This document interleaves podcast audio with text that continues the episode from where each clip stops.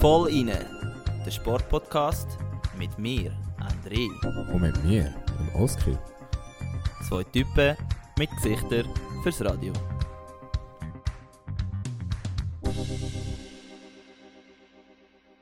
Ja, hallo zusammen und willkommen zur 21. Episode vom Vollinen Podcast. Äh, Struzzi, wie geht's dir? Hoi Oski, hoi zusammen. Ähm, ja, was soll ich da dazu sagen? Es ist äh, eine komplizierte Situation, würde ich sagen. Es gab mir sicher nicht 100% gut, ist mir sicher schon mal besser gegangen. Ähm, es geht, ja, um meine, meine guten alten Rippenprobleme, so wie immer.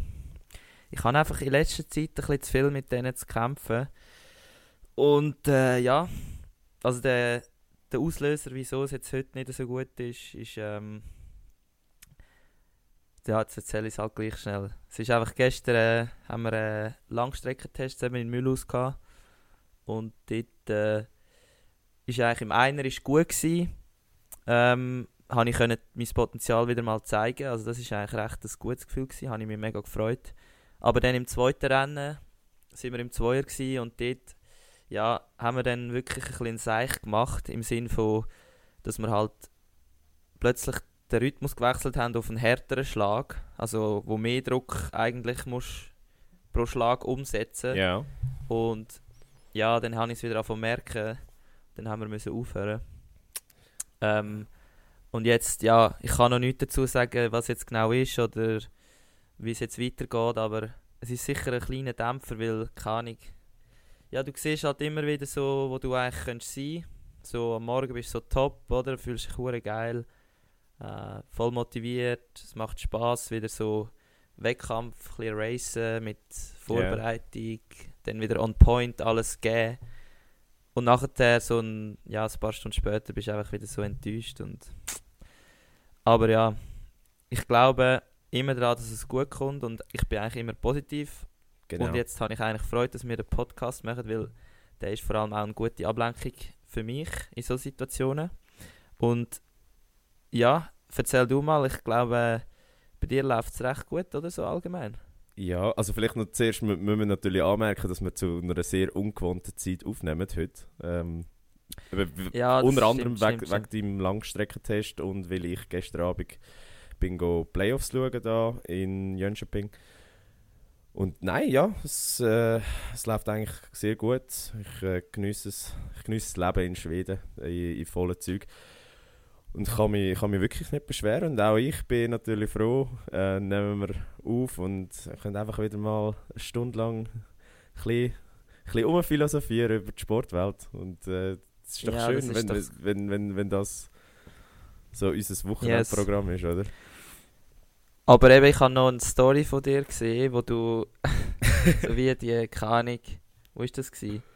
Irgendwo auf Insta oder manchmal auf, äh, es gibt so Memes, wo so die Leute, ah nein, es gibt so, so Memes, wo zum Beispiel der Mann schaut irgendwie während dem, weiß auch nicht, Während während dem gemeinsamen Film am Sonntagabend mit der Freundin, schaut er noch Fußball Genau. auf dem Handy und sie checkt es nicht oder irgendwie so. Und bei dir ist es ähnlich gewesen. Du bist am Hockey schauen gewesen, hast aber eigentlich etwas anderes gemacht. Ja, genau. Ähm, ich, wir sind in der Kurve reingestanden. Und äh, ja, der Match war voll im Gang, gewesen, aber gleichzeitig ist natürlich das Formel 1 Qualifying äh, in Saudi-Arabien gelaufen. Und ich konnte es mir nicht Mhm. können entgehen lassen, das äh, gleichzeitig auf dem Handy zu schauen. Und habe dann ein bisschen multitasken. Aber äh, nein, ja. Hat das funktioniert? Ja, doch eigentlich sehr gut. Äh, Es ist natürlich auch bedingt durch das, dass äh, es zu so viel äh, roten Flaggen gekommen ist während dem Qualifying. Also dass das Qualifying Stimmt, mehrmals unterbrochen wurde, ist, habe ich recht viel Zeit gehabt, um trotzdem Hockey zu schauen.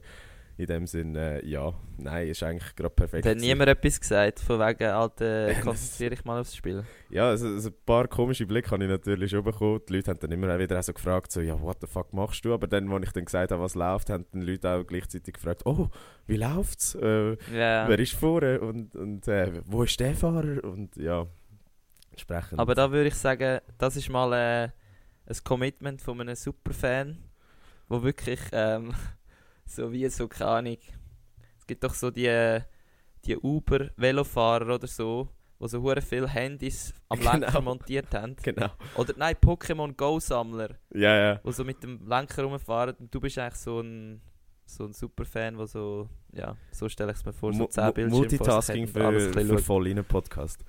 Aber ja, das ist Genau, und jetzt weißt du auch umso besser Bescheid. Weil, Ja.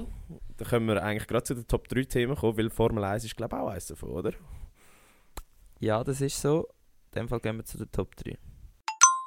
Top 3 Geschichten von dieser Woche. Ja, eben, Formel 1 haben wir jetzt gerade angesprochen.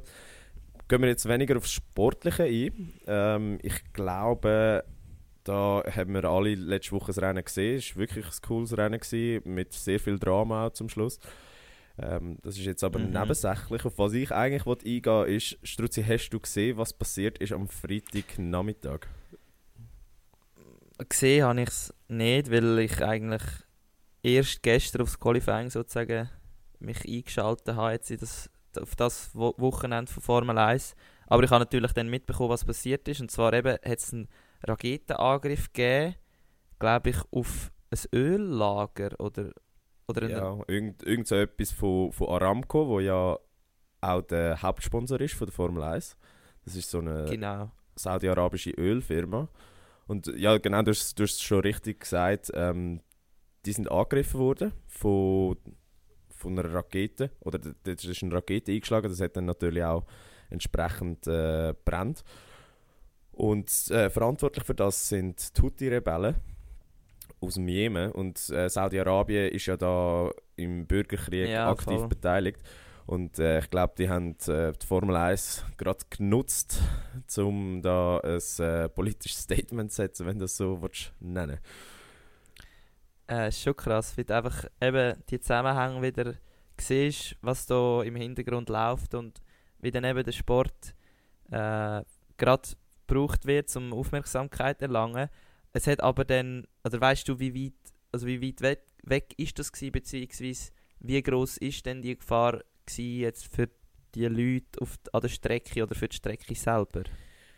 ähm, Wenn ich mich nicht irre, und das könnte jetzt wieder gefährliches Halbwissen sein, ist es 12, Das 12 Kilo sehr viel gefährliches Halbwissen.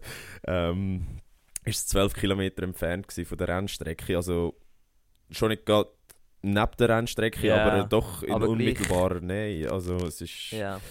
schon so gewesen. Und ähm, also ähm, Max Verstappen hat zum Beispiel gesagt, dass, ähm, dass er es hätte können schmecken während dem Training.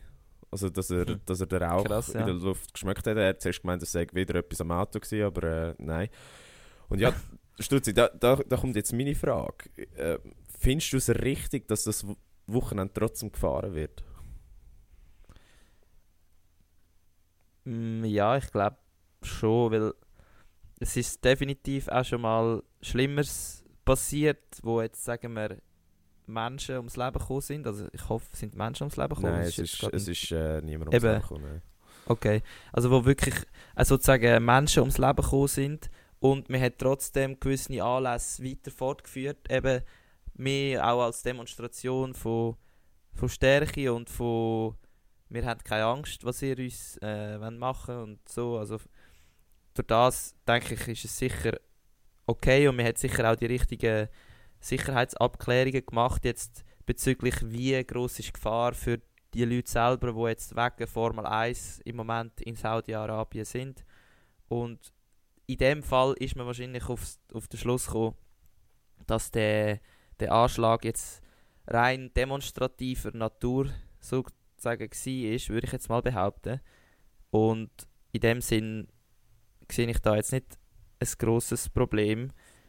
Ähm, aber es hat trotzdem Diskussionen gegeben. Ich weiß nicht, hat, welche Fahrerlager haben jetzt da besonders dagegen protestiert oder weiß man das überhaupt? Ich, also ich weiß nichts von dem. Ja, also es ist eben so gewesen, sie haben ja dann natürlich ein außerordentliches Meeting gemacht mit allen Stakeholdern. Ähm, das heißt der Rennstreckenbetreiber, ähm, saudische Regierung, äh, die Fahrer, Mhm. die Teams.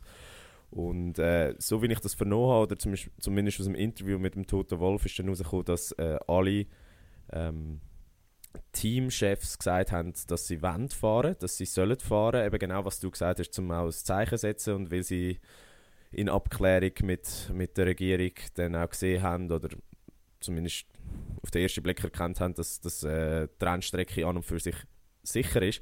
Es hat dann aber äh, auch noch ein Meeting gegeben von der G GPDA, das ist ähm, die Fahrervereinigung, also dort sind einfach alle Fahrer automatisch teil und die sind dann auch am Freitagabend oder beziehungsweise Samstag in die Nacht rein, bis um 3 äh, zusammengehockt und haben diskutiert, ob sie fahren sollen. So wie es aussieht, ja. hat die Mehrheit der Fahrer gesagt, sie wollen fahren, aber es hat auch ähm, durchaus Fahrer gegeben, die sich kritisch geäußert haben dem gegenüber oder gesagt haben, sie haben Angst zum Fahren, sie, sie, sie wissen nicht, ob ihre Sicherheit gewährleistet ist. Unter anderem ist, ist da der Checo Perez, der nachher auch die Pole rausgefahren hat, überraschenderweise, äh, einer mhm. davon gewesen.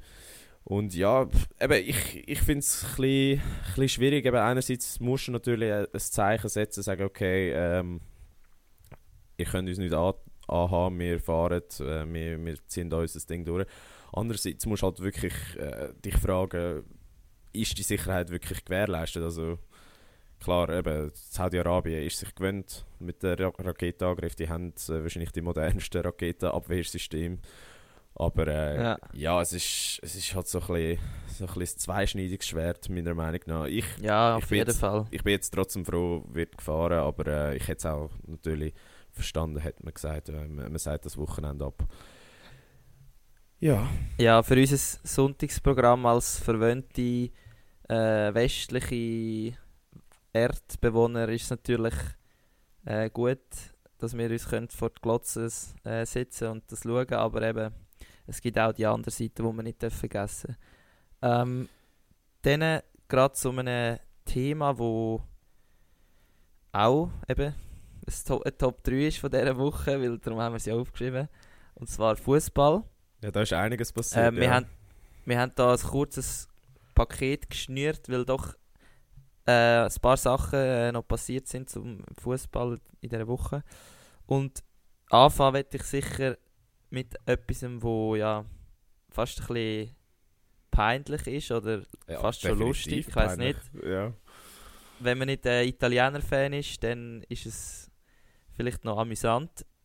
Aber Italien ist oder fährt nicht äh, auf äh, Katar an die WM, weil sie gegen Nordmazedonien verloren haben. Genau. Jetzt wirklich, Oski, wie kann das passieren, dass man so, sich in eine so eine Situation lässt kommen als Europameister? Also zuerst mal muss man ja sagen, Italien ist nur in dieser Situation, weil die Schweiz sie in der Gruppe geschlagen hat. Also Okay. Da, da, okay, muss, ja. da muss man Aber unter anderem auch am Jan Sommer die Schuld geben, weil er am Jorginho sein Penalty gehabt hätte. Das eine Mal und das zweite Mal hat der Jorginho ja den Penalty übers Tor gehauen. Äh, entsprechend äh, ist die Schweizer Nazi da indirekt beteiligt oder schuld daran, dass Italien überhaupt äh, in die Playoffs hat müssen. Und ja, also wie kann das passieren? Ich glaube, das ist eine Situation, wo oder ein Spiel, wo einisch in 20, 30, 40 Mal so ausgeht. Also, wenn du die Stats anschaust, Italien hat, glaube ich, 31 Schüsse gehabt, 5 aufs Goal, 16 Corner, äh, 70% Ballbesitz, also wirklich absolut dominiert. Äh, Nordmazedonier haben sich einfach hinten zugebunkert, haben, äh, haben ihre Chancen gewittert und dann in den 90. Äh, das entscheidende Goal geschossen. Ja, muss man sagen. Also ich finde einfach, es ist ja nicht nur das Spiel, sondern ich meine mehr oder weniger das, Gesamt, das Gesamtbild. Also weißt sie haben es ja vor, also sie sind für die letzte WM haben sie sich schon nicht qualifiziert. Genau. Dann sind sie Europameister geworden und dann, und jetzt haben sie sich schon wieder nicht qualifiziert. Also ich weiß nicht, das ist so eine krasse Inkonstanz. Ich, das kann ich mir irgendwie nicht vorstellen, dass man das als Mannschaft so kann erzeugen, weil ich meine, du hast so viele Individuen und dass allen in dem Moment so schlecht geht, dass man es dann zweimal nicht schafft, kann ich mir irgendwie gar nicht vorstellen. Und die haben ja viele gute Spieler. Also ja, absolut. Ich, also das Kader ist ja eigentlich äh, relativ gleich zu, zu dem, wo der Europameister wurde. Aber es zeigt Eben, halt auch ja. einfach, wie, wie nöch mittlerweile die Weltspitze im Fußball ist und dass halt wirklich immer musst performen, weil sonst gehst halt in die Playoffs oder im schlimmsten Fall wie Italien, jetzt äh, scheidest du sogar aus. Und Mhm. äh, es, Also, ist, es, ist, ja. es ist nicht wirklich erklärbar. Es ist auch nicht, ähm, eben wie gesagt, es ist auch nicht etwas, was im Normalfall passiert. Also ich, ich glaube, wie gesagt, i, im Normalfall gewinnt Italien das Spiel locker. Aber äh, es, Also es eigentlich heisst das jetzt, wie der Chaka gesagt hat, dass eigentlich die Schweiz Europameister wird, weil ich meine, Weltmeister. Äh, Weltmeister. Wenn die Schweiz äh, Italien rausfetzt, Italien schafft es nicht und Ja, du, es wäre zu hoffen, gell? Auch wenn es in Katar wäre, das wäre mir gleich, äh, wenn, wenn die Schweiz würde gewinnen. Aber äh, ich weiß nicht, ob du das gesehen hast, das ist in den, in den letzten zwei Tagen recht umgegeistert in den sozialen Medien. Und zwar das letzte K.O.-Phasenspiel, wo Italien an einer WM hatte. Was denkst du, was ist das für ein Spiel gewesen? das letzte K.O.-Phasenspiel an der WM. Hm. Es ist viel weiter wär- zurück, jetzt. als man denkt. 2018 haben sie verpasst. Und vorher war 2014 gewesen in Sochi. Nein, das wo ist ist, was ist? Brasilien. Ah, Brasil. Ist 2014 in Brasilien gewesen? Genau, und 2010 in Südafrika. Ah, stimmt, ja, ja. Und beide Ähm, dann sage ich, Warte, Ja, sag- ich nehme es einfach vorweg. Beide Mal sind sie in der Gruppenphase ausgeschieden. Und das heisst, das letzte K.O.-Phasenspiel, das Italien hatte an einer WM, war der WM-Final 2006. Gewesen. what? Vor 16 Jahren. Das musst du dir mal vorstellen. Dass Italien Alter, an WM oh einfach Gott. nicht mehr reüssiert. Das ist, das ist wirklich krass. Also, das muss man sich mal vor Mhm. Augen führen. Ja, Ja, und eben, man kann jetzt darum sagen, zum Glück ist äh, Ferrari in der Formel 1 wieder so am Aufkommen. Also jetzt können wirklich alle Italiener äh, wieder wechseln vom Fußball direkt in die Formel 1 Genau. und dort äh, anschliessen und sich äh, freuen. Also ich glaube, das kommt gerade zur richtigen Zeit, dass Ferrari gerade so einen Lauf hat. Und sonst, ja, der italienische Sport ist, äh, ist zum Teil schon schon noch ein lustiger, wenn das so, so Zeugs ist. Aber man Also, muss sagen, der italienische Sport ist ja extrem im Aufwand. Also gerade wenn man die letzten Olympischen Spiele anschaut, in der Leichtathletik zum Beispiel, sind ja, hat ja der, wie heißt er, der Jacobs. Ah, der, ja, der, Der- Olymp also der der, ist Olympi- Sprinter. Genau, der ist ja Olympiasieger geworden über 100 Meter. Sie haben Ah, auch das ist die schon Staffel krass, gewonnen dass über das 4 mal 100 Italiener Meter. ist. Ja, mega, aber... Ja, und auch allgemein, also die haben ja eine Rekordanzahl an Medaillen geholt. Also, es- also, am italienischen Sport geht es, glaube ich, nicht so schlecht. Ich glaube, auch bei dir im Rudern sind sie auch nicht ohne, vor allem in deiner Kategorie. Ja, also im Rudern sind sie schon seit eh und je ein Traditionsverband. Äh, also ich glaube, wenn sie dann dort nicht mehr gut sind, dann haben sie ein grosses Problem, weil die haben, durch, also die haben, ja, die haben auch viele Universitäten und viele Seen, wo sie können rudern und ja. Ja. Ja, aber Nichtsdestotrotz, das ist sicher etwas Gutes, ja. wir haben ja noch Erzähl. zwei andere Themen beim Fußball. Einerseits die Schweiz, die gestern im Wembley gespielt hat. Das ist schon ein schönes Stadion, muss ich, muss ich schon sagen. Jedes Mal, wenn ich das sehe, geht mir ein bisschen das Herzchen auf. Aber du bist schon mal dort drin gewesen, ich nicht. Nein, im Wembley bin ich noch nie. Gewesen. Äh, ist sicher auf der Bucketlist. Müssten, müssten wir Ja. mal schauen, ob wir das vielleicht mal könnten irgendwie äh, organisieren dass wir dort das zweite Mal hingehen zum Match schauen. Ja, Wäre sag nicht, wär ja. natu wär natürlich grandios. Aber äh, ja, die Schweiz hat gestern gespielt gegen England. Und leider 2-1 verloren, aber kein schlechter Auftritt habe ich gefunden.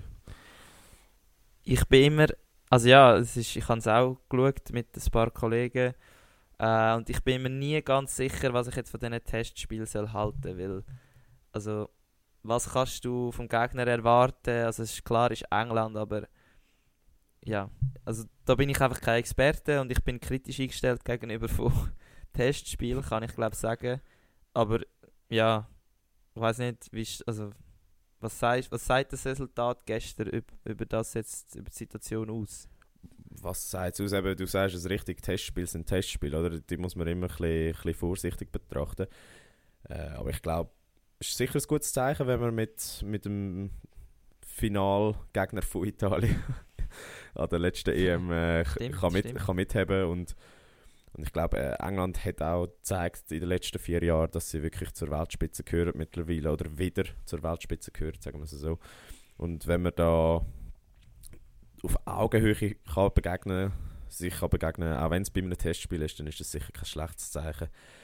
Ähm, nur mal ein anderes Thema, das ist jetzt äh, auch mit England verbunden, weil er spielt ja mittlerweile dort wieder. Der Eriksen, Mhm. der Christian Eriksen hat nach über 250 Tagen sein Comeback-Game im Nationalteam. Das letzte Spiel von ihm wissen wir ja, was passiert ist. Das, äh, der Herzstillstand während der Europameisterschaft. Und er ist Ja, genau. eingewechselt worden und nach zwei Minuten hat er geklopft gegen Holland. Ist schon krass. Das muss einfach äh, Bestimmung sein, nicht? Ja, Also, krass, ja. äh, es ist unglaublich. Ich meine, sonst. Also, eine bessere Story könntest du eigentlich nicht schreiben. Das ist.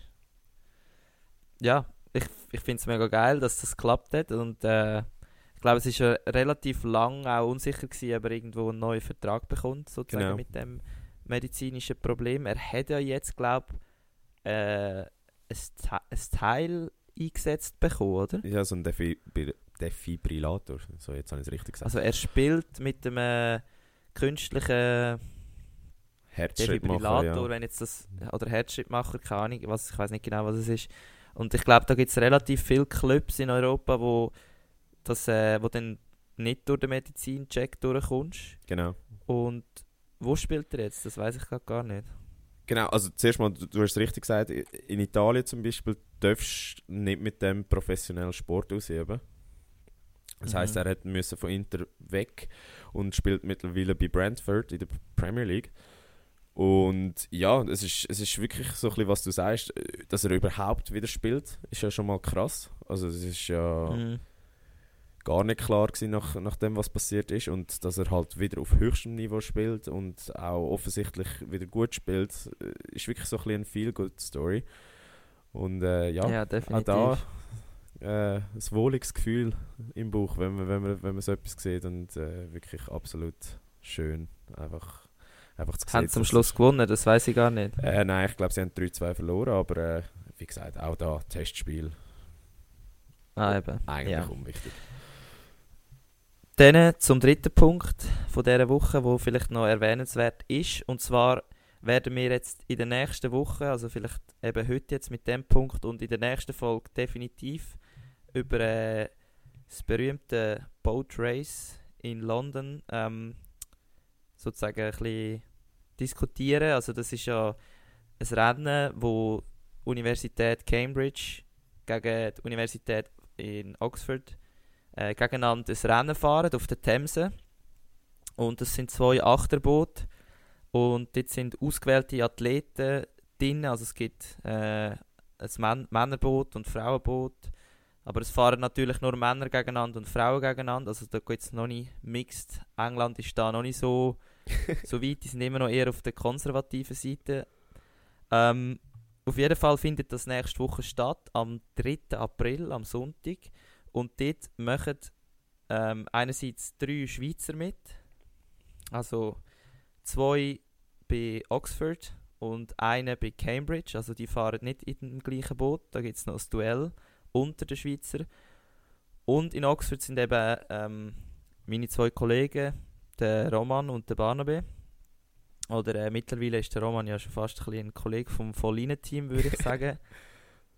ähm, und jetzt ist es so diese Woche sind die Gegner äh, vom Roman und vom Barnaby, also das Team Cambridge, also Cambridge University Boat Club, ist in Sarne auf dem berühmt-berüchtigten Sarnersee am Trainieren gewesen. Also die haben äh, gemotzt, dass sie daheim in England wirklich die ganze Zeit scheiß Wasser haben und Wellen und sie haben nie wirklich können geil trainieren und äh, Alter, jetzt haben sie die perfekte Woche verwünscht da. Ich meine, jetzt ist wirklich fast schon seit einer Woche einfach so 15 bis 20 Grad.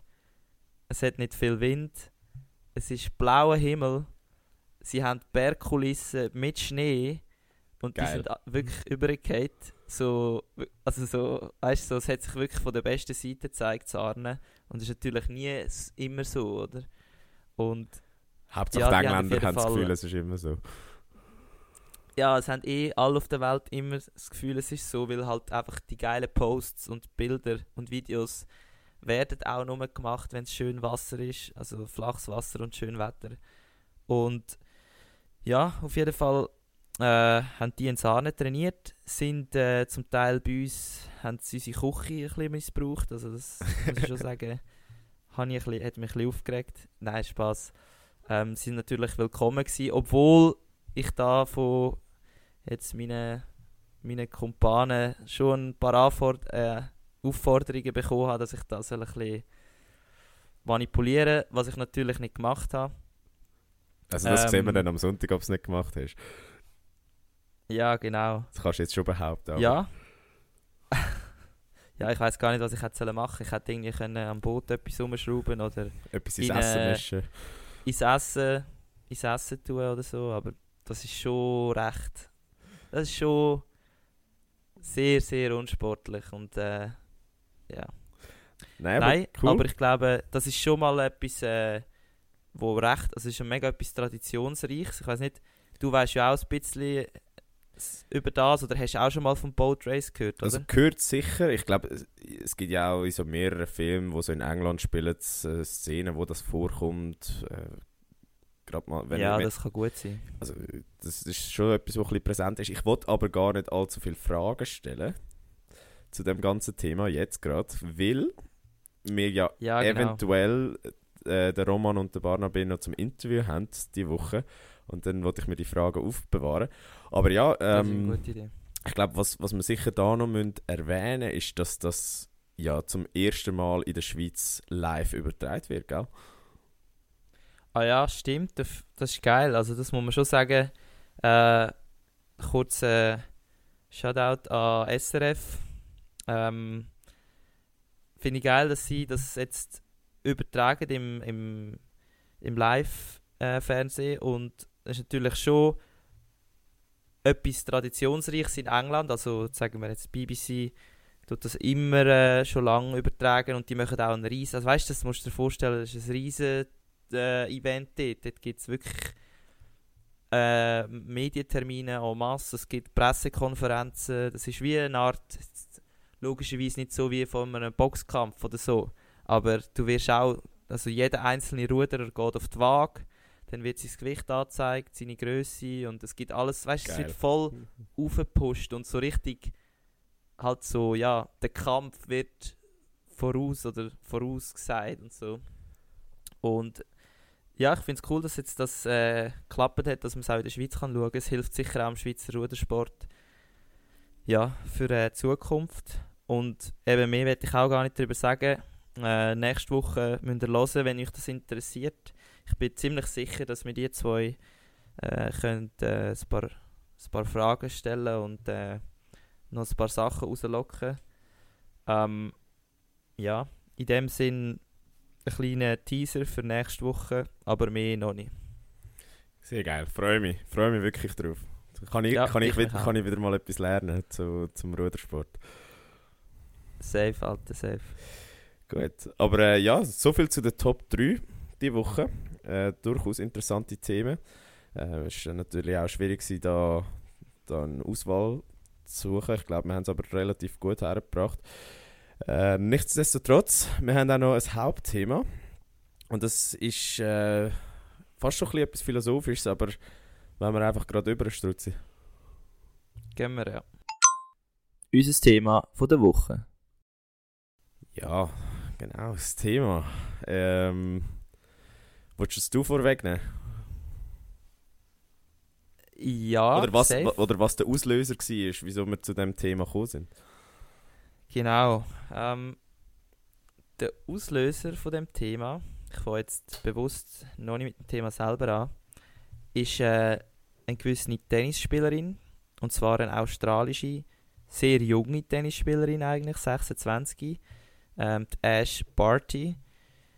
Sie ist im Moment oder eben nicht mehr die Weltrangliste Nummer 1 im Frauentennis. Und sie hat ihren Rücktritt gegeben. Und zwar auf einem, auf einem Punkt oder eben auf dem Zenit sozusagen von ihrer Karriere, was das Ganze eben äh, sehr außergewöhnlich macht. Und das sollte eigentlich auch dann später oder jetzt gerade äh, das Thema sein, wo wir darüber diskutieren wollen. Und zwar allgemein äh, Rücktritt im Spitzensport.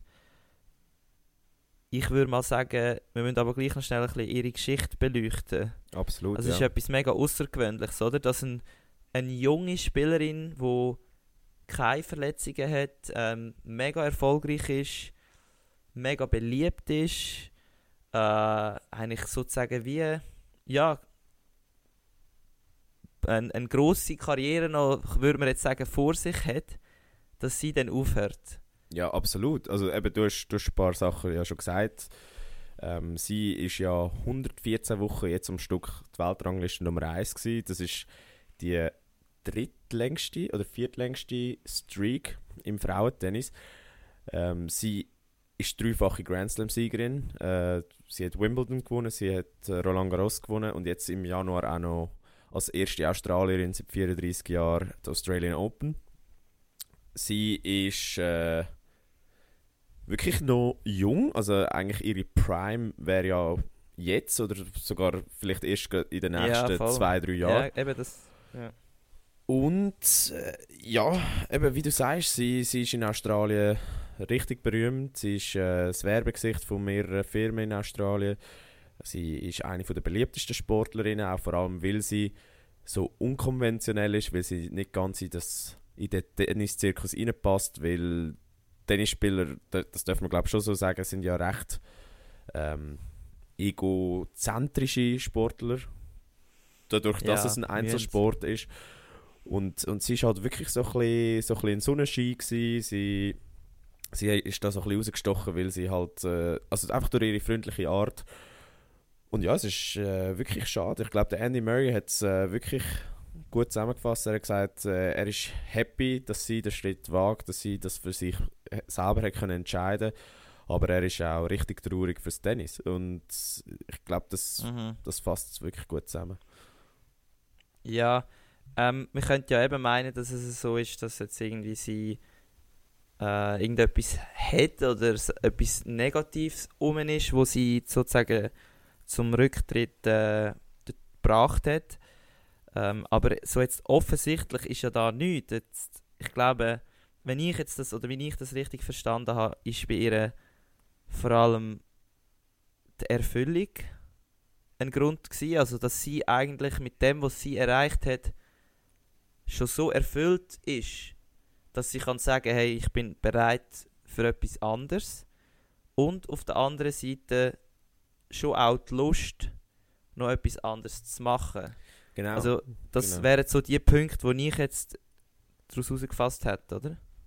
Genau, sie, sie hat ja nicht per se gesagt, dass sie psychische Probleme hat wegen dem Tennis, dass sie, dass sie irgendwie darunter leidet, sondern dass sie einfach fast mehr die Lust verspürt, etwas anderes zu machen. Das hast du eigentlich relativ gut zusammengefasst. Ähm, bei ihr ist ja auch speziell, sie hat ja schon zwei größere Pausen in ihrer Karriere. Einerseits, wo sie relativ Mhm. jung war, mit 17 hat sie einfach mal entschieden, okay, sie macht jetzt 18 Monate Pause und versucht sich im professionellen Cricket, was ich auch sehr geil finde. Schon geil. Ist dann Ja, aber eben manchmal ja, ist einfach eine gute Lösung. ja, ist dann zurückgekommen und ist dann äh, extrem erfolgreich gewesen. Und die andere größere Pause war ja gewesen während Corona.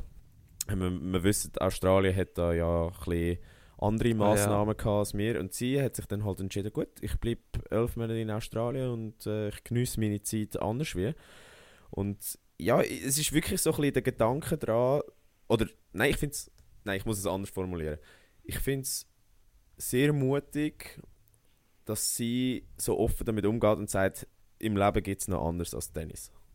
Weil das ist ja oftmals ein Problem, Ja. wo Spitzensportler haben, oder? Das Leben außerhalb vom, Ja. vom, vom Sport. Das kannst du Ja, besser sicher. beurteilen als ich. Ja, ich glaube, über das können wir nachher noch reden, aber da stimme ich dir sicher mal zu. Was mich sehr fest beeindruckt, ist, dass man wirklich seine, also man hat ja Träume als Sportlerin oder als Sportler und die wird man erfüllen. Das grundsätzliche Problem ist aber, dass du eigentlich eine Art, ein, du bist gierig, also wenn du deine Träume sozusagen, die du jetzt hast, mehr oder weniger erreicht hast, dann willst du mehr. Mhm. Oder? Und du willst immer mehr und mehr und mehr. Und ich sage, wenn ich an den Olympischen Spielen bin, dann will ich eine Medaille. Jetzt will ich aber an die Olympischen Spiele. Und Genau. wenn ich eine Medaille habe, dann will ich Olympiasieger werden. Und wenn ich Olympiasieger bin, dann will ich zwei Goldmedaillen. Also weißt, es, Genau. es baut sich immer auf. Und was ich mega erstaunlich finde bei ihr ist, dass sie wirklich eigentlich sozusagen kann sagen, hey, ich habe meine Träume mehr oder weniger verwirklicht und ich bin echt glücklich und zufrieden, was ich gemacht habe. Und darum muss ich gar nicht mehr haben. Also Mhm. das ist so eigentlich auch etwas Schönes, wenn man das kann, weil also Gier ist schon ein Problem. Es macht dich Absolut, eigentlich ja. kaputt, weil du du willst ja immer mehr. Es gibt keinen Punkt, wo du dann stoppst. Und die meisten Sportler ber bereuen wahrscheinlich sogar noch etwas, wenn sie zurücktreten, dass sie das und das nicht erreicht haben. Und wenn sie das wirklich so kann sagen und das auch stimmt, dass sie jetzt mega zufrieden ist, muss ich wirklich sagen, wow, also das ist schon, das, das würde ich mir wünschen. Ähm, und da stellt sich dann auch die Frage, ist es der perfekte Rücktritt? So. Ist es der perfekte Rücktritt? Äh, Gegenfrage, gibt es den perfekten Rücktritt? Ich, scheint mir jetzt gerade so, also Ja, also was, was sie sicher hat, äh, was andere Sportler nicht haben, dass sie halt ein sportliches Multitalent ist. Eben, wir haben das Cricket angesprochen, aber auch, äh, also scheinbar sehe ich sie auch eine brutale Golferin. Und, Okay. und eben, man hat im Verlauf ihrer Karriere schon mehrmals angetönt, oder sie hat schon mehrmals angetönt, dass sie sich vorstellen, auch einfach Profigolferin zu werden. Einfach, weil sie halt crazy. weil sie kann, weißt du? Also es ist nicht so, Mhm, mhm. also ich glaube, sie hat schon ein bisschen einen Plan, oder es wirkt zumindest so aus den Interviews, die ich jetzt gesehen habe von ihr, dass sie weiß, dass, dass es neben Tennis noch etwas anderes gibt, oder? Und das, das ist ja oftmals das Problem. ja. Und äh, ja, eben, ist es der perfekte Rücktritt? Ich, Was wäre denn für dich ein schlechter Rücktritt? Also, wenn ist wirklich der schlechteste Zeitpunkt zum Zurücktreten? boah, also, Ist vielleicht ein bisschen eine einfachere Frage, nicht? Oder ist also ein, ein schlechter Zeitpunkt ist sicher, wenn du einen Skandal produzierst. Und aufgrund ja, weil dann haben dich die Leute einfach für immer schlecht in Erinnerung. Ja. Oder wenn du halt einfach deine Legacy sonst wie kaputt machst, wenn du, wenn du deinen Rücktritt viel zu lang rauszögerst. Ähm, da gibt es das eine oder andere Beispiel. Also, wollte ich, jetzt, wollte ich jetzt nicht judgen, wollte auch keinen Namen nennen, da, weil eben, ich glaube schlussendlich der perfekte Rücktritt hängt ja auch immer ein bisschen damit zusammen, wie, wie ist es für die Person, oder? Und wenn es für sie so stimmt und wie, wenn alles stimmt, was wir da jetzt beleuchtet haben und, und sie das mit sich kann vereinbaren dann glaube ich schon, dass es der perfekte Rücktritt ist. Die Frage ist halt, Ja, wenn kützelt es wieder, oder? Ja, das, das ist halt eben, das ist das, wo eigentlich, wo ich denke, dass es ist, das ist das Hauptproblem bei, bei einem, beim Rücktritt von, von einem Athlet. Immer wieder das Gefühl haben, wenn du nicht 100% damit abgeschlossen hast, dass du es noch könntest und dass du es noch bräuchtest und dass es eigentlich doch noch geil wäre. Ja. Ich glaube, das ist wirklich so das, was ich mir vorstelle, dass das, das ist das Hauptproblem. Und ja, ich weiß nicht, kannst du dir das vorstellen? Ja, also am Schluss vom Tag ist es ja einerseits, wie du gesagt hast, so, so ein bisschen Sucht. Weil, ja, absolut. weil, du, ja. weil du ja immer dem Erfolg nah rennst und, und wenn es hast, dann, dann gibt es dir wie nichts. Und gleichzeitig ist es auch ein bisschen wie so eine Hassliebe. Wie, du hast ja wie so eine Beziehung zum Sport. Das ist, es ist wie fast eine romantische Beziehung.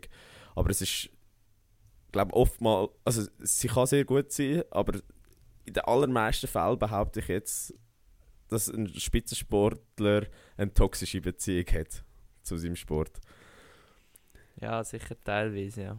Also, du kannst es lieben, du kannst den Erfolg haben, aber gleichzeitig tust du ja quasi alles unterordnen. Also, sie hat ja auch äh, im Interview gesagt, sie sei, seit sie 13 sei auf der ganzen Welt herumgereist zum Turnier spielen mit ihrer Mutter und ich meine, du gehst schon sehr viel auf als Spitzensportler und das kennst du am besten. Also ich, ich meine, in der Zeit, wo wir im Gimmi keine Ahnung, was gemacht haben am Freitag und Samstag, bist du halt äh, im Kraftraum gewesen und hast müssen trainieren und früh ins Bett gehen.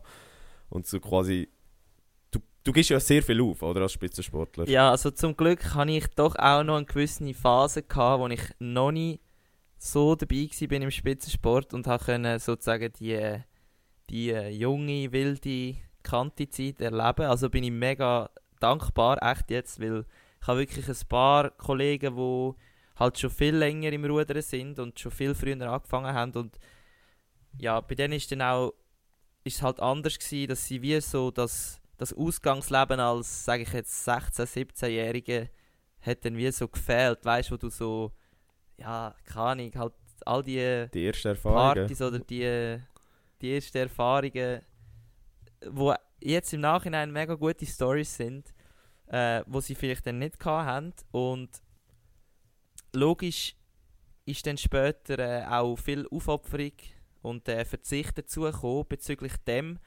Aber ganz, ganz ehrlich, jedes Mal, wenn ich euch gesagt habe, Jungs, ich komme heute nicht, für mich ist das nicht schlimm gewesen. Okay.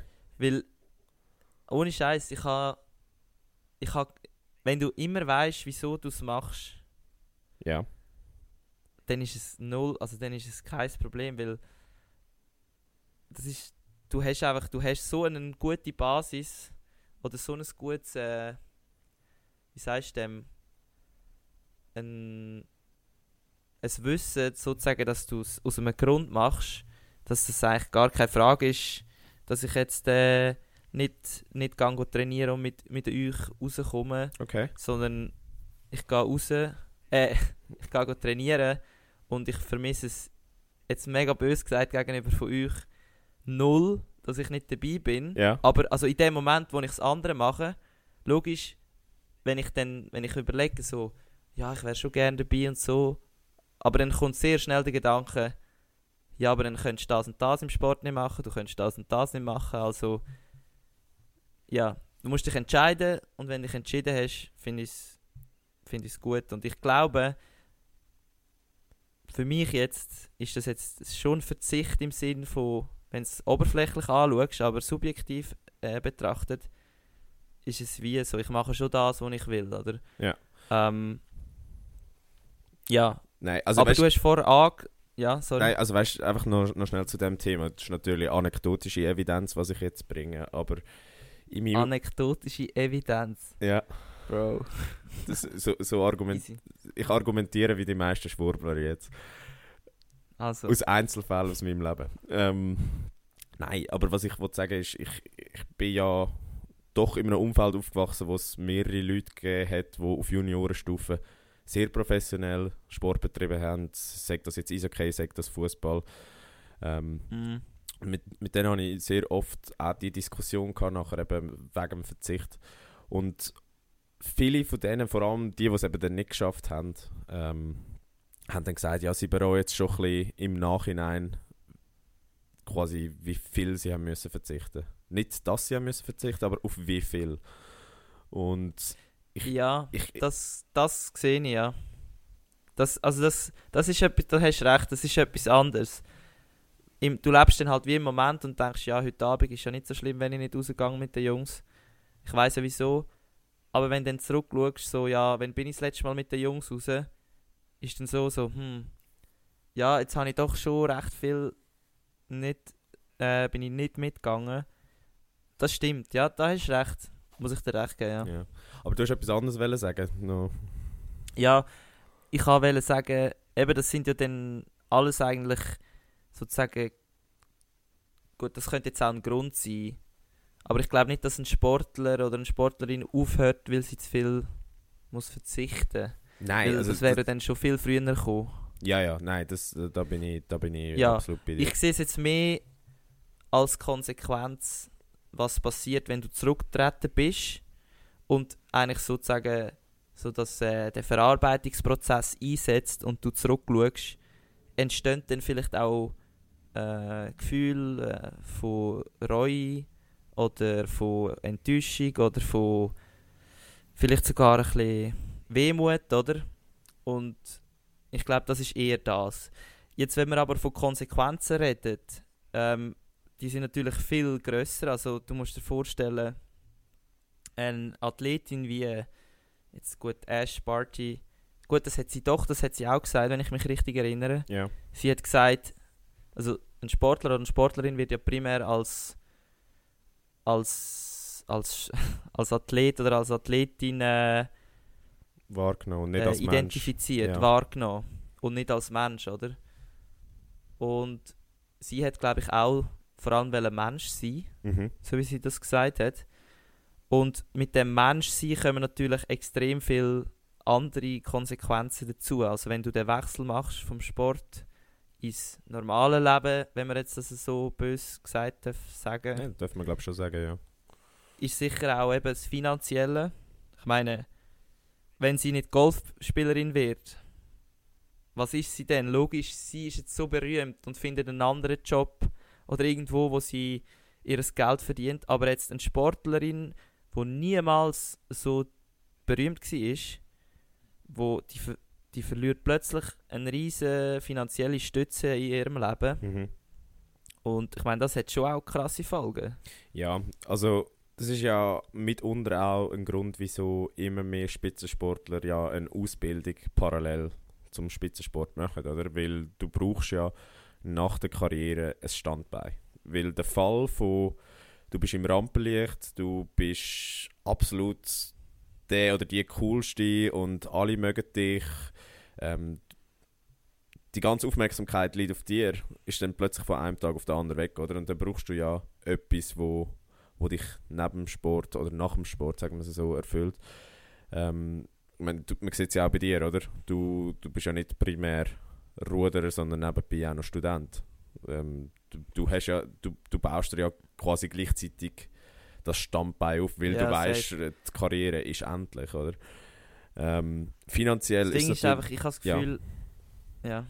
in der Schweiz ist, ist es einfach auch krass der Fall, dass du halt als Sportler wirst du, ich glaube, das habe ich schon mal erzählt, jetzt da im Podcast, du wirst halt immer noch nicht als Sportler gesehen oder als Berufssportler, sondern immer noch als Student, der mega viel Sport macht. Also es- Ja. so sehe ich, so sehe ich das und es ist sicher auch noch eher ein Problem in der Schweiz als jetzt in, anderen in anderen Ländern, wo halt Sport doch noch einen gewissen anderen Stellungswert hat. Also in der Schweiz ist der Stellungswert schon groß im Sinn von einerseits Unterhaltung und man sollte Sport machen. Also sage ich jetzt dreimal pro Woche ist schon angesehen in der Schweiz. Mhm.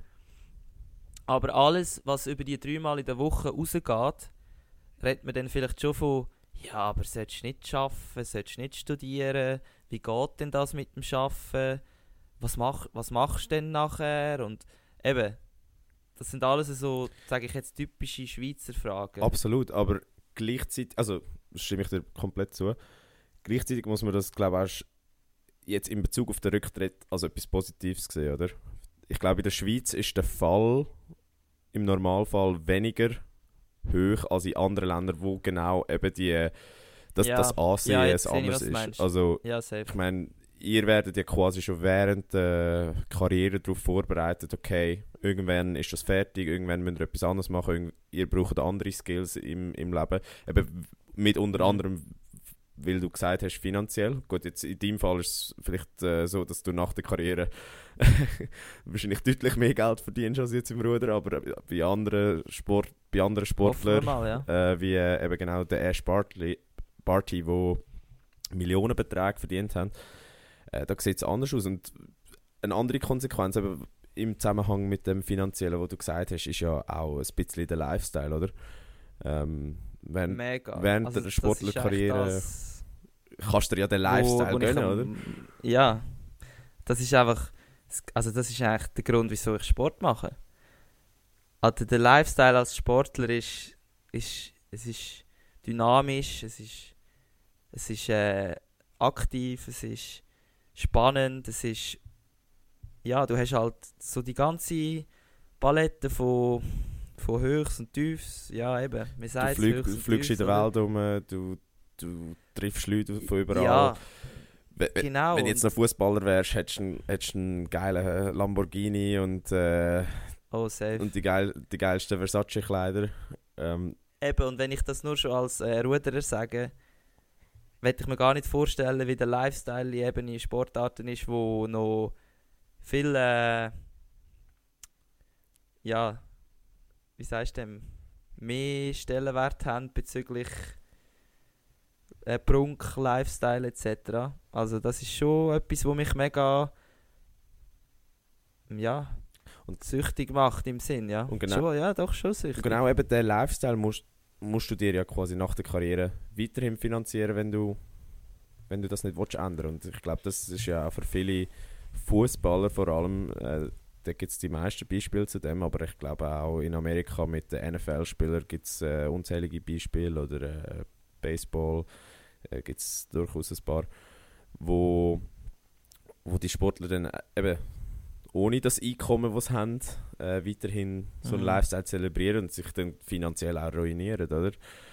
Was, was natürlich einen ganzen Rattenschwanz an Konsequenzen nachher mit sich bringt. Ähm, zwei andere wichtige Konsequenzen, die du aufgeschrieben hast, und da kannst du wahrscheinlich ein bisschen mehr dazu erzählen, sind die körperlichen und die mentalen Konsequenzen, die so ein Rücktritt hat. Also eben ich selber kann es ja nicht sagen, weil ich nicht, äh, weil ich aktiv bin sozusagen.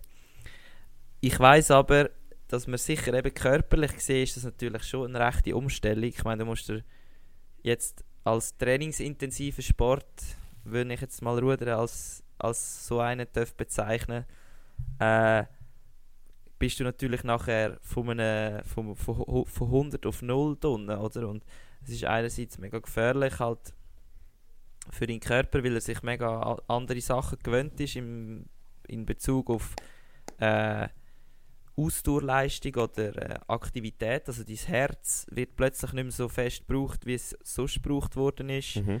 Ähm, ich glaube, das ist der grösste Risikofaktor. Und halt auch jetzt zum Beispiel bei uns als, als Ruderer, wir müssen schon, jetzt auch als Lichtgewicht, musst du relativ viel Kalorien zu dir nehmen. Ja. Und das Ding ist dann halt, den Essrhythmus gewöhnst du dir über mehrere Jahre an und dann plötzlich hörst du auf, du trainierst nicht einmal mehr halb so viel und das Fressen geht wahrscheinlich genau gleich weiter in den ersten paar äh, Monaten sicher, wenn nicht Jahren. Und eben da gibt es tausende von Beispielen, wo ehemalige Spitzensportler oder Spitzensportlerinnen wirklich aufgegangen sind wie warme Weckli. ja. ähm, und eben, wir haben es schon gesagt, der dicke Ronaldo, der war auch mal dünner Ronaldo. Gewesen. Ja. Äh, und da musst du einfach, da, das ist sicher etwas, wo, wo bei der Umstellung mega, mega schwierig ist. Dann vom Mentalen ist sicher einfach, ja, das haben wir jetzt schon, da zählt eigentlich alles dazu. Ich meine, im mentalen Bereich würde ich jetzt sagen, ist die grösste Umstellung einfach, dass du plötzlich, du bist nicht mehr so wichtig, hätte ich jetzt gesagt. ja. Einfach Also, Aufmerksamkeit, nicht mehr im Rampenlicht stehen. Das kann ich mir wirklich vorstellen. Sportler sind ja primär schon rechte Egoist Egoisten, also Narzissten. finde ich. ja, und ja, sicher auch. Und wenn du dann halt plötzlich, also du kannst halt mega viel bewirken. Ja. Du kannst zum Teil wirklich ganze, ganze ja, Rennen beeinflussen oder jetzt für, deine, für dein Land äh, kämpfen und ähm, irgendwie für die Schweiz ein, eine Medaille gewinnen und du kannst, so kommst halt wirklich zu einer gewissen ähm, wie sagst du dem? Ja, du kannst etwas bewirken. Ja, es, es, es hat auch viel Und- mit einem Status zu tun, oder? Also als Sportler, Ja, genau, Status. als Sportler, wenn du erfolgreich bist, dumm gesagt, in der Nahrungskette bist du relativ weit oben, oder? Also ich glaube, ich glaube, die Leute, oder du hast recht ein Ansehen. Und was mir jetzt schon ein paar Mal aufgefallen ist, mit Sportlern, die Helden von meiner Kindheit waren, die mittlerweile zurückgetreten sind, die, die, rat, also, die geraten halt in Vergessenheit. Also du weißt nicht, oder Ja, es, es, es interessiert dich irgendwann auch nicht, auch auf Social Media. Du folgst vielen Leuten noch, und denkst, du, wo mittlerweile zurückgetreten sind, und denkst du, für was folge ich denen? Also ich habe ich hab denen primär gefolgt, weil sie Sportler waren, weil, weil mich ihren sportlichen Alltag interessiert haben. Mhm. Was sie neben dem Sport machen jetzt, das ist für mich so wenig interessant, so hart wie es tönt, oder? Und ich, ich glaube, viele Sportler sind, Aber- oder, Darum, oder die Leute, die sich wo zurücktreten, sind sich dem wahrscheinlich auch irgendwo durch bewusst. Und ich glaube, das ist schon nochmal eine psychische Belastung. ja, ich habe auch das Gefühl, eben, man verbindet mit dem Sportler logischerweise vor allem den Sport, wenn nicht irgendwie äh, etwas Größeres bist. Sagen wir jetzt, es gibt schon logischerweise Sportler und Sportlerinnen, die sich nebendran noch anders engagieren oder sich durch etwas anderes auszeichnen, aber die meisten sind wirklich einfach im Wettkampf durch ihre Leistung, äh, durch ihr Training vielleicht noch im besten Fall. Und dann ist es aber schon auch gewesen, oder? Also, wenn jetzt mich einer sieht, da mit meiner Kantibrille am Studieren vor dem PC, mit normalen Kleidern, die nicht Train Training Trainerhosen sind und vielleicht mal ein anständiges Liebling, der denkt so, ah, der, what the fuck, wer ist das? Mhm. Also den kenne ich gar nicht, oder? Und das ist natürlich dann schon Gefahr, wie du sagst, die Leute schauen dich als etwas anderes an und halt sicher nicht, mehr- sicher nicht mehr so interessant. Und was auch ein Grund ist, zum Beispiel, wieso ich vielleicht auf Instagram also nicht, also ich tue eigentlich nur Rudersachen posten, weil ich wirklich das Gefühl habe, die meisten Leute interessiert es gar nicht, was ich nebendran, nebendran mache. Mhm. Absolut. Weil sie halt primär wollen mehr als Ruder erfolgen und nicht, wenn ich jetzt irgendwie gang, also wenn, wo, wenn ich in die Ferien gehe, mache ich keinen Post oder so. Mhm. Und ja, Was mich, wa- dann nachher müsstest du ja wie, ja, müsstest wie auch Ferienfotos machen, wenn du zurückgetreten bist. Aber ich weiß nicht, ob das die Leute noch würden liken. Also weißt du, was ich meine? Ja, ja. Was, was mich noch interessiert, weil du ja noch aktiv bist und du bist ja wirklich der, da noch voll im Schuss. Du bist 24, also dein, dein Zenit, also dein körperlicher Zenit sollte ja noch kommen. Ähm, wie oft denkst du Ja, sag nicht. Über das Thema Rücktritt nach? Also wie oft beschäftigt dich das vor allem jetzt eben zum Beispiel, wenn du so einen Rückschlag hast wie mit der Rippe, oder? Ja, im Fall schon. Also muss ich schon ehrlich sein, jetzt in letzter Zeit habe ich doch öfters auch Probleme gehabt, körperlich. Und logisch kommt dann die Frage, also bei mir tönt jetzt Rücktritt so, das, Alter, das tönt für mich sowieso.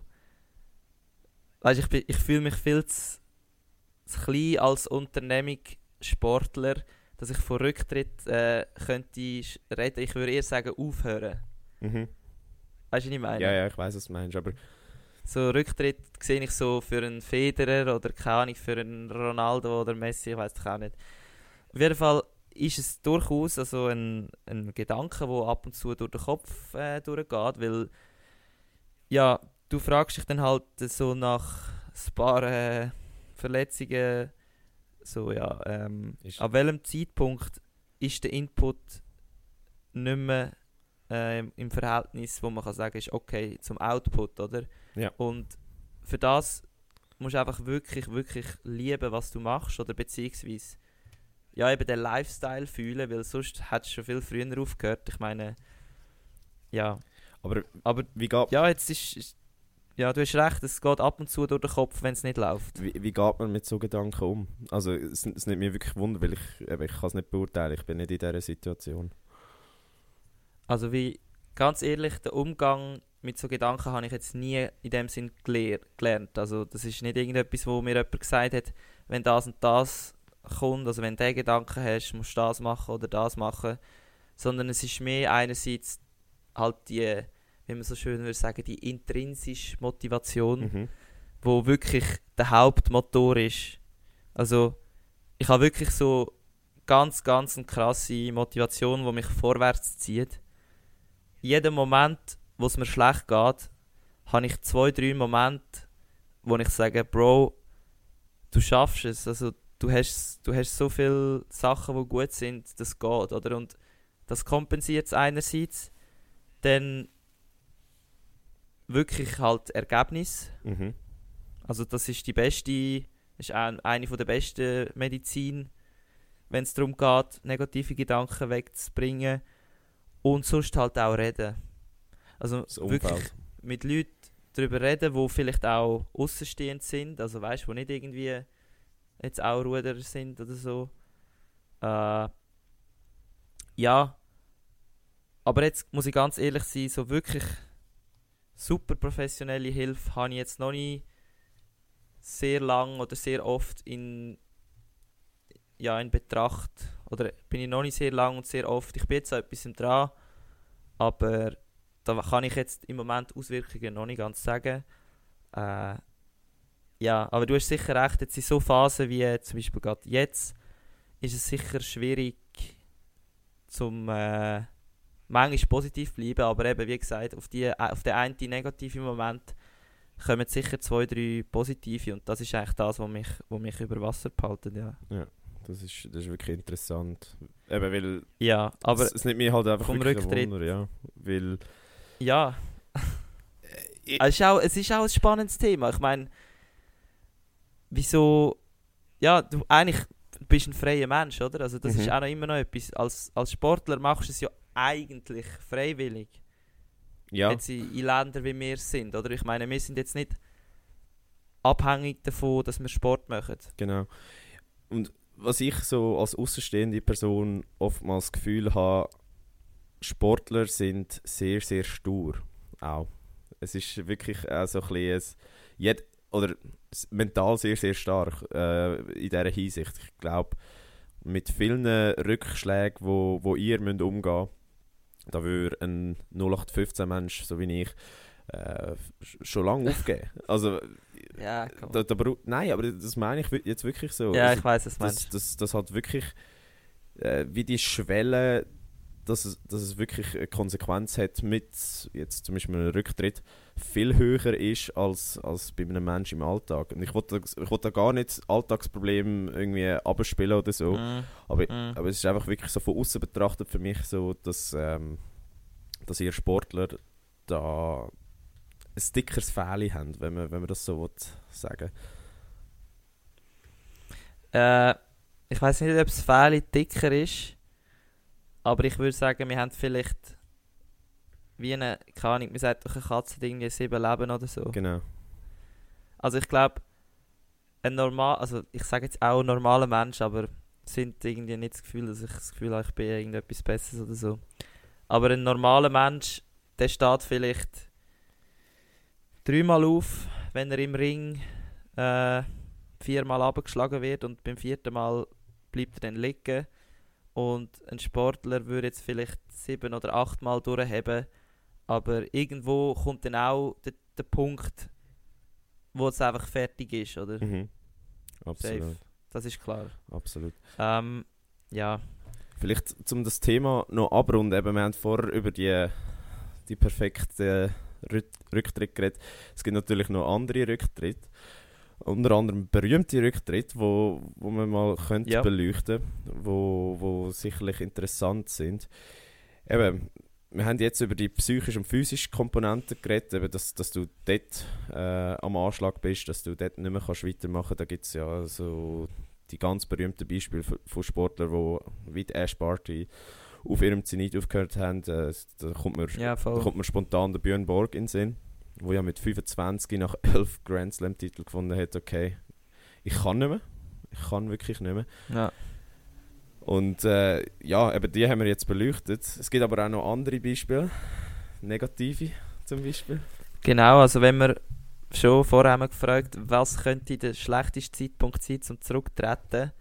Ähm, wenn man das Beispiel äh, Zinedine Zidane nimmt, ist vielleicht schon eher ein schlechter Zeitpunkt gewesen. Also das ist ja genau das Spiel, das wir jetzt vorher schon angesprochen haben, oder? 2006 Da, oder WM. da schließt sich der Kreis, Wo- ja. Ey, es schließt sich sehr schön. Oh mein Gott, so geil. Äh, genau, der WM gegen, also Frankreich gegen Italien, wo ja die legendäre Szene passiert ist, wo der Sidan am Materazzi, Genau. oder? Ah, ja, richtig? Ja, ja. Ja, safe. Äh, einen Kopf, Kopfstoß gegeben in den Bauch rein. Und äh, ja, er hat nachher die rote Karte bekommen und hat müssen unter die Dusche und hat dazu noch das Final verloren. Ähm, ja, aber hat er, wahrscheinlich hat er sowieso gewusst, dass er nachher aufhört, oder? Ja, ja, er hat ja schon vor dem Turnier gesagt, dass das äh, sein letztes Turnier wird sein. Was, was bei ihm halt speziell ist, eben, er ist halt so eine Institution. Er ist mit Mhm. meiner Meinung nach Top 5 Fußballer aller Zeiten. Und ähm, ihm, ihm hat das fast wie so ein bisschen einen Legendenstatus noch gegeben, dass, dass er so aufgehört hat. Äh, natürlich sportlich gesehen ist es ein absoluter Reinfall gewesen. Aber äh, ja, es ist, es ist schon Ja, so. wenn ich jetzt so überlege und an sie dann denke, denke ich nicht an das. Ganz ehrlich. Eben, genau, genau. Sondern ich denke wirklich so an die Legenden, an die Realzeiten. So halt wirklich Fußballgott. Trainer jetzt vielleicht auch noch. Und, aber an das müß, hast, ist jetzt wirklich, an das denke ich seit längerem, habe ich schon längerem, seit längerem nicht mehr dran gedacht, ja. Genau. Aber safe, ja. Aber eben genau so ein, Denen- aber ne, noch, noch schnell zu dem, eben so, Ja. so, so, genau so ein Ereignis kann ja eine ganze Karriere überschatten. Bei ihm war es jetzt nicht so. Gewesen. Ich meine, gerade wenn ich ans Mhm. WM-Turnier 2006 denke, habe ich letztes Mal Highlights gesehen von ihm. Das, also, der Sieg hat alles zerrissen, ist auch dann zum besten Spieler vom Turnier gewählt worden. Aber äh, Ja. es, es kann natürlich auch ganz anders sein. Also, gerade so Leute wie ein Conor McGregor, wo, wo dann äh, so die entscheidenden grossen Kämpfe verlieren und dann geht es in eine Abwärtsspirale. Also bei ihm war es ja, gewesen, weil er Mhm. gegen den Khabib verloren hat. Ähm, ja, voll. da, dort endet die Karriere ganz anders und das, ich glaube, das ist dann auch etwas, wo ein Sportler oder eine Sportlerin nachhaltig zerstört. Das Gleiche, wenn du wegen einem Dopingskandal musst aufhören. Ich glaube, das, das ruiniert deine ganze Legacy. Stimmt, das haben wir vergessen. Dopingskandal ist echt ein scheiß Moment zum. Oder doch, eigentlich solltest du aufhören, aber es ist wirklich blöd für deine, für deine Zukunft, weil du hast eigentlich dein berufliches Leben sicher auch zu einem Teil versaut. Mhm. Äh, und eben Beispiel Martina Hingis. Ähm, die ist so gut gewesen, die ist eben eigentlich eine riesige Legende, aber durch den eine chillige Abend, wo sie sich hat wollen gönnen mit ein bisschen Kokain, ist, äh, ist es ja jetzt, also, bei der zum Beispiel denke ich jetzt wirklich immer an den Skandal, wenn ich an sie denke. Ja. Aber liegt sicher auch daran, dass sie zu der Zeit, wo sie mega gut war, ich noch viel zu jung war oder gar noch nicht auf der Welt war. Mhm. Also, ja. Ähm, dann gibt es natürlich aber auch das Phänomen, sozusagen der Rücktritt vom Rücktritt. Ja. Also, das haben wir vorher schon angesprochen mit dem Gefühl, was einem wieder ein bisschen, ein bisschen kützelt und man das Gefühl hat, äh, man kann doch noch etwas bewirken in der Sportwelt. Äh, haben wir eben zum Beispiel jetzt gerade letzte Folge davon gehabt, oder vorletzte, ich bin mir gar nicht mehr sicher. Ja. Und zwar von Tom Brady. Der hat ja eben ähm, seinen Rücktritt vom Rücktritt gegeben. Also das ist ein NFL-Spieler, der eigentlich schon seit längerem, seit längerem Legendenstatus hat. Und er hat jetzt auch das Gefühl gehabt, er kann da noch etwas bewirken oder noch mehr äh, gewinnen. Dann Conor McGregor ähm, ist auch so ein Beispiel, wo ja glaubt, oder? Ja. Schon, seit, schon ein paar Mal gesagt hat, er hört auf und dann sind sie wieder zurückgekommen. Gut, bei Boxer ist ja das glaube ich öfters noch der Fall. Ja, also das, das ist schon so. Aber was ich mich da amigs frage in so Fällen, es kann ja extrem gut rauskommen, verstehe mich nicht falsch. Also es gibt ja Beispiele von Sportlern, die zurückgekommen sind und wieder äh, alles gewonnen haben. Ähm, aber da laufst du, glaube ich, immer ein bisschen Gefahr, dass du wiederum deine Legacy verbaust, indem du nochmal zurückkommst und dann einfach nicht mehr die Leistung abrufst, wo, wo die Leute von dir erwarten, wo wo, wo du braucht hast, um quasi dir den Status zu erarbeiten. Gerade eben Tom Brady hat letzte Saison wirklich nochmal brutal gespielt, hat, äh, hätte durchaus auch können der MVP sein Was ist jetzt, wenn er zurückkommt und, und plötzlich nicht mehr performt? Wenn er plötzlich äh, Spiel entscheidet mit, also negativ entscheidet, also Mhm. zu- Ungunsten von seinem Team. Weißt du, wie, wie wird er dann nachher wahrgenommen, oder? Verbaust du dir wie, Ja. wie ein bisschen den Legendenstatus? Was meinst du denn, zum, sagen wir jetzt, zum einem Comeback von Michael Schumacher oder zum Fernando Alonso, wenn wir jetzt gerade zum noch heutigen Sonntag äh, wollen, äh, ein bisschen einen Bogen ziehen. Gut, Michael Schumacher wird schwierig, aus, aus Gründen. Ähm, aber ja, gerade so das Beispiel Alonso, ähm, das, das, ist natürlich ein interessantes Phänomen. Der ist ja relativ jung, zweimal Weltmeister geworden, jetzt dann zwei, dreimal fast wieder geschafft, äh, Weltmeister zu werden. Und dann ist seine Karriere so ein bisschen abgeklungen, weil er nicht mehr in einem Top-Team unterwegs war. Und bei ihm habe ich wie das Gefühl, oder auch in Kimi Räikkönen zum Beispiel, ähm, mhm. die, sind, die sind wieder dabei, aber die fahren mit, die können einzelne Erfolge rausfahren. Aber äh, ja, gut. Ich, also macht das Bild jetzt von Fernando Alonso schlechter? Nein, jetzt in seinem, in, in, seinem Fall jetzt vielleicht nicht. Aber weil er auch nicht irgendwie auf dem Zenit aufgehört hat oder mit, mit Erfolg aufgehört hat. Mhm. Ich glaube, wenn du aber okay, wiederum okay. mit Erfolg aufhörst und nachher zurückkommst und nachher nicht mehr performst, dann, dann ist es durchaus schädlich. Also ich glaube ich glaub schon. Mhm. Eben das, genau, gerade so das Beispiel Brady wird interessant sein, um zu sehen, äh, wie das verläuft. Ich weiß nicht, wie es du siehst. Ja, also ich sehe es ähnlich. Also die Leute haben dich halt immer so in Erinnerung, wie das Re letzte Resultat ist. Äh, also meistens ist das, was sie sich noch gut daran erinnern Und äh, ja, darum eben, jetzt, wenn wir noch das letzte Beispiel wollen, nennen äh, Usain Bolt, natürlich auch ein riesiger Gold. Ähm, gehört sicher auch zu diesen grossen äh, Sportler und Sportlerinnen, die wir je haben können beobachten auf dieser Erde. Und er hat zum Beispiel mit dem Olympiasieg in äh, London 2012. Ist es nicht Rio? Ähm, gewesen? Ist er in Rio noch gestartet? Äh, er ist, glaube ich, in Rio gestartet. Der, der, der hat äh, drei Medaillen geholt in Peking, drei Medaillen geholt in London und drei Medaillen in, äh, in Rio, oder? Habe ich gemeint. Ah, das ist jetzt nebensächlich, ist ja gleich.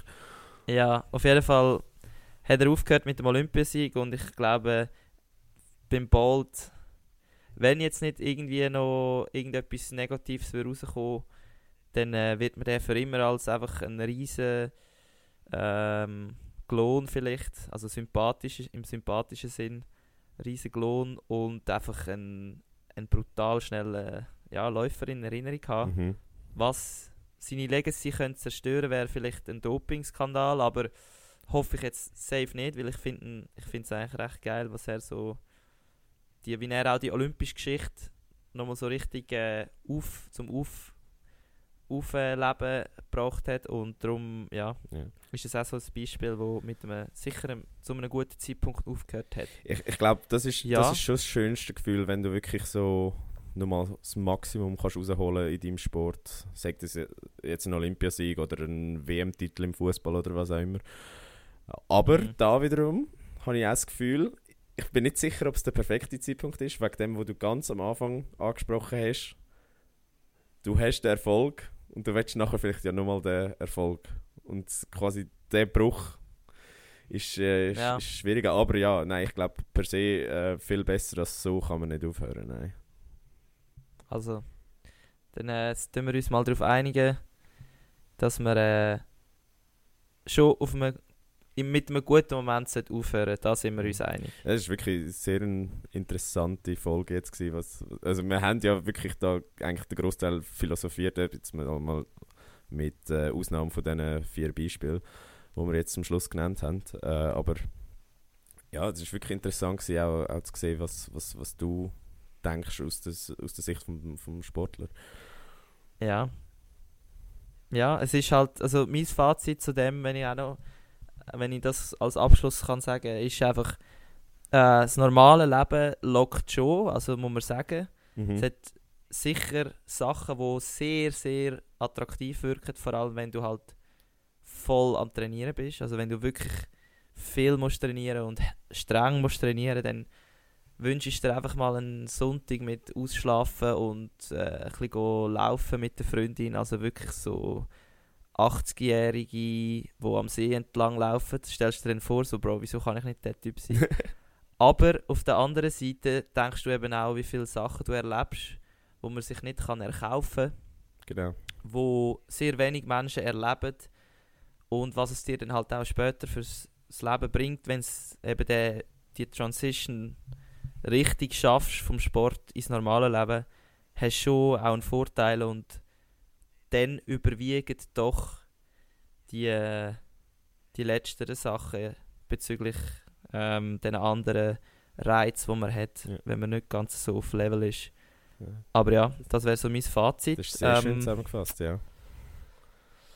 Ja, du, das habe ich fast tagtäglich, oder? Dass, dass ich irgendwo durchgesehen Alter, jetzt, jetzt wäre ich gern. Manchmal stelle ich mir so vor, so, Mann, wieso kann ich nicht einfach Busfahrer sein? Weißt Ja, ja. du, der Typ, der, der sitzt einfach dann im, also im Bus und der kann ein bisschen rumfahren. Oder wieso kann ich nicht einfach, ähm, keine Ahnung, Maler sein? Dann kann ich jetzt in mein Auto hocken und ich kann eine Wand streichen. Also logisch, das klingt jetzt mega, als wäre es einfach, aber du denkst dir einfach so, ich will einfach im Moment nicht hart go trainieren und mich ins Loch reinfahren und go sterben aufs Wasser, Mhm. sondern ich hätte so viele andere Sachen, die ich gerne würde machen und nachher hast du es gemacht und du denkst so, Bro, yes, fucking geil gewesen. Und dann bist du so, okay, es hat sich gelohnt. Ja. ja Sehe ich, sehe ich absolut. gut. Ja, wir haben noch eine Sektion nach dem langen Tag, wo ansteht. Ja, Wie immer, aber äh, gehen wir gerade einfach direkt dazu. hey Bro, la Vici ab. Und zwar, Struzina, ich wollte jetzt deinen Song von der Woche. Mein Song von der Woche habe ich ein Problem und zwar passt der in keinen von unseren Playlists. Vielleicht müssen wir einfach eine neue Playlist starten. Was ist es denn für ein Song? Ja, es ist Dirty Diana. Uh, Naughty. Ich finde wirklich auch einen guten, wenn so. Es ist nicht irgendwie zum voll ein Herztraining machen oder so voll so. Zum Pumpen ist vielleicht auch eher schlecht, aber wenn du so ein Ausdauertraining machst und du bist doch ein bisschen am Limit und es kommt so Michael Jackson. Schon, schon auch, kann schon auch geil sein, ja. Ja. Und das ist- wäre mein Song von der Woche. Sehr geil, sehr geil. Ähm, ja, dann mache ich noch meine schnell. Meine ist von Loud Luxury. Haben wir doch, glaube ich, auch den einen oder anderen Song schon in der Playlist. Und zwar Amnesia mit dem Gashi zusammen. Habe ich die letzten paar Ja. Tage äh, im Gym do doch äh, das eine oder das andere Mal beim Pumpen mir reingehauen. Und äh, muss wirklich sagen, ist eine gute Motivation. Weckt auch ein bisschen die Frühlingsgefühl und äh, die Sommergefühl und ja, macht, macht Bock auf gutes Wetter. Entsprechend äh, passt das, glaube ich, im Moment äh, sehr gut. Heißt, was machen wir jetzt mit der Playlist? Müssen wir eine neue machen? Machen wir einfach eine neue Playlist. Let's go. Okay. also, ähm, ja, in dem Sinn äh, würde ich sagen, sind wir am Ende vom heutigen Podcast.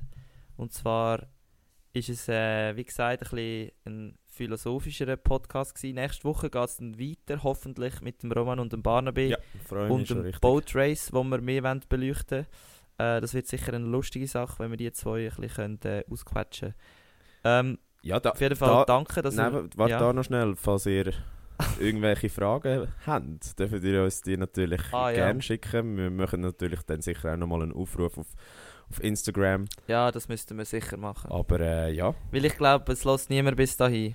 ja. Aber da wären wir auch schon am Punkt, wo wir abschließen. Gut. Äh, falls du jetzt bis dahin gelost hast, möchte ich dir wirklich danke, danke, tausend sagen. Du bist ein geiler Sieg oder eine geile Siechin. Ähm, ja, Bro, musst immer gendern. Wir sind da ein Ja, äh, genderneutraler Podcast, oder? Auf jeden Fall. Ähm, Wenn du es geil gefunden hast, vergiss den Podcast nicht zu abonnieren. Wir bringen jede Woche sportliche Update von uns und der Sportwelt. Genau, in dem Sinn, vergessen auch nicht, äh, unsere Playlist zu hören auf Spotify, wie jede Woche, nur Personal Records. Und äh, folgt uns doch auf Insta. Dort äh, findet ihr uns unter Volline-Podcast. Und wie jede Woche erzählt äh, an Mami und Papi, euren Geschwistern, Onkel, Tante und allen Freunden von unserem Podcast. Und ja, Genau. wir wünschen euch natürlich nur das Beste. Und in dem Sinn, Kuss auf die Nuss und äh, bis nächste Woche. Tschüss zusammen. Ciao, ciao.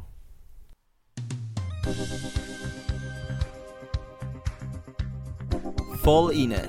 Der Sportpodcast mit mir, André. Und mit mir, dem Oskar. Zwei Typen mit Gesichtern fürs Radio.